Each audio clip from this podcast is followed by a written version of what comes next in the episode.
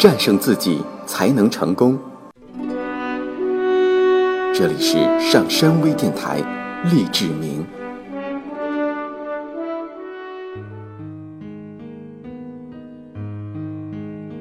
避免惰性这种负能量。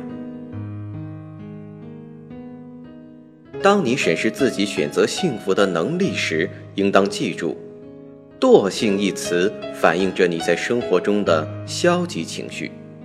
当然，你或许认为气愤、敌意、羞怯等其他情绪都是人们在某些情况下应该做出的反应，因而并不放弃它们。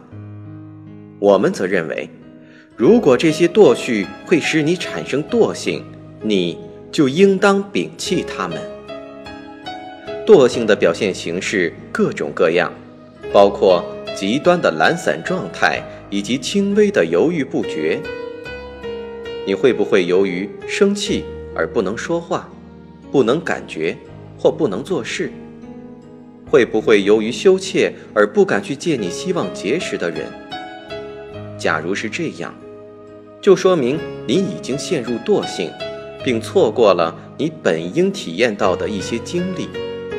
又例如，你的嫌恶感和嫉妒心是不是使你患了溃疡或血压升高？它是不是妨碍你有效的工作？你会不会由于一时的消极情绪而无法入睡或不能过性生活？所有这些都是惰性的表现。所谓惰性，就是一种。负能量，是你无法按照自己的愿望进行活动的一种精神状态。如果你的情绪使你陷入这种精神状态，那你就应立即努力摆脱这种情绪。下面，简单列举一些可能使你产生惰性的情况，并按其轻重程度排列如下。当你陷入惰性时，你不能亲切地同爱人或孩子交谈，尽管你希望这样做；你不能从事自己喜爱的某项工作；你不能与爱人进行亲密行为，尽管你有这种欲望；你整天闷在屋里冥思苦想；你不去打高尔夫球或网球，也不进行其他有趣的活动。因为你心情不愉快，你不能主动去结识一个你所喜欢的人。你避而不同某人谈话，实际上你知道，只要做一个很小的表示，便可改善你们的关系。你由于焦虑而不能入睡，你由于生气而无法保持思路清晰，你辱骂自己所爱的人。你的脸在抽搐，或者由于精神过于紧张而不能按自己的意愿行事。惰性的范围很广，所有的消极情绪几乎都在一定程度上导致惰性行为。仅凭这一点，你就应从生活中消除这些消极情绪。也许你认为，某种消极情绪有时可产生积极效果，例如。对小孩子生气的叫喊几声，表示你不愿意让他们在街上玩耍。假如这种叫喊仅仅是一种强调的手段，而且奏效了，那说明你采取的是积极措施。然而，如果叫喊并不是要说明一个问题，而仅仅是因为你情绪不佳，那么你便陷入了惰性。这时，你应该做出新选择，以实现自己的目标，即停止叫喊，温和的与孩子沟通。克服惰性的方法之一是学会在当下中生活。触及你的当下，是真正生活的关键所在。细想一下，除了当下，你永远不能生活在其他任何时刻。你所能得到的只是当下的时光，未来在到来时也只不过是另一个当下。有一点可以肯定，在未来到来之前，你是无法生活于未来之中的。然而，我们的惯性总是贬损当下的重要性。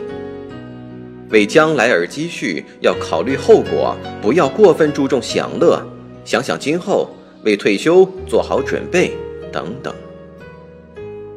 在我们的传统习惯中，回避当下几乎成为一种流行性疾病。高压环境总是要求人们为将来牺牲当下。根据逻辑推理，采取这种态度就意味着不仅要避免目前的享受。而且要永远回避幸福，难道不是吗？将来那一时刻一旦到来，也就成为当下，而我们到那时又必须利用那一当下为将来做准备。这样，幸福总是明日复明日，永远可望而不可及。回避当下的表现形式各种各样，下面。仅举四个有代表性的事例。萨利福特太太决定到森林里散散步，与大自然对话，享受一下当下的时光。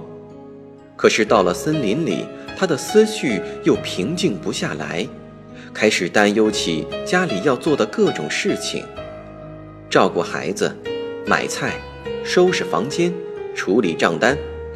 他忧心忡忡，坐立难安，当下就这样在回忆过去或思考将来之中流逝掉了，在自然中享受当下的一个难得机会也丧失掉了。桑迪肖尔太太到海岛上去度假，她每天都到海边晒太阳。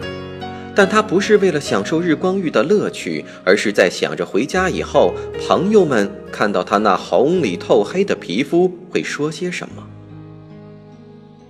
他的思绪集中在将来的某一时刻，而当这一时刻到来时，他又会惋惜不能在海边晒太阳了。尼尔·普雷尔先生患有性功能障碍。当他与妻子在一起时，总是心不在焉地去考虑过去或将来的某些事情，而当下便在他眼前溜掉了。当他终于将精力集中到当下，并开始鱼水之欢时，他又将妻子想象成另外一个女人，而妻子同样也在脑子里幻想着自己的情人。本费申先生在阅读一本教科书。并强迫自己读下去，他发现自己才读了几页，脑子就走神儿了，完全不知道刚才读的是什么，纯粹是在敷衍了事。他将当下的时光用于回想昨晚的电影或担忧明天的测验。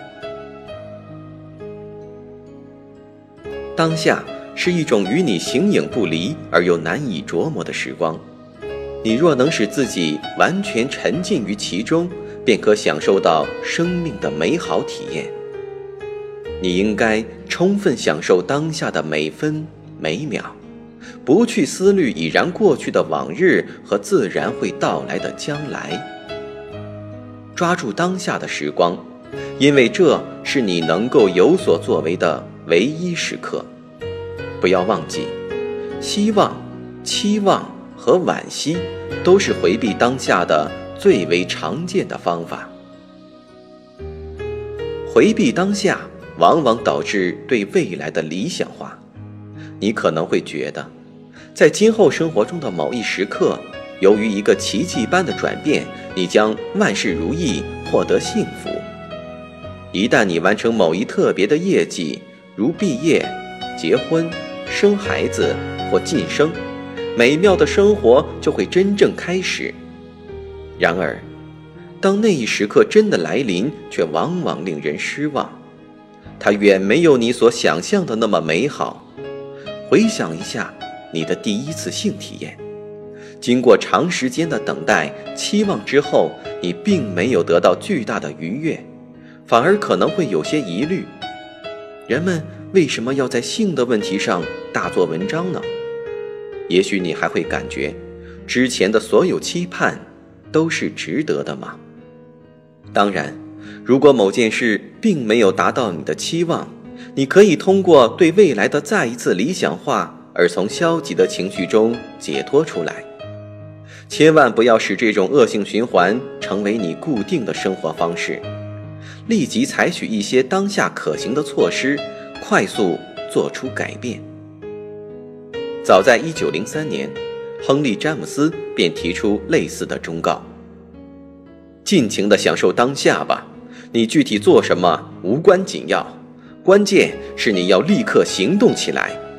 失去的就永远失去了。”这是毫无疑义的。所谓适当的时刻，就是人们仍然能把控的当下时刻。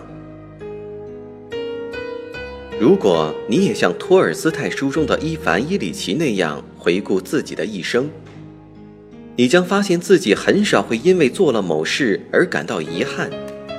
恰恰相反，你会因错过某事而耿耿于怀。结论。是十分明显的，行动起来，珍惜并充分利用当下的时光，不要放过一分一秒。如果你以自我挫败的方式挥霍当下的时光，就无异于永远的失去了这一刻。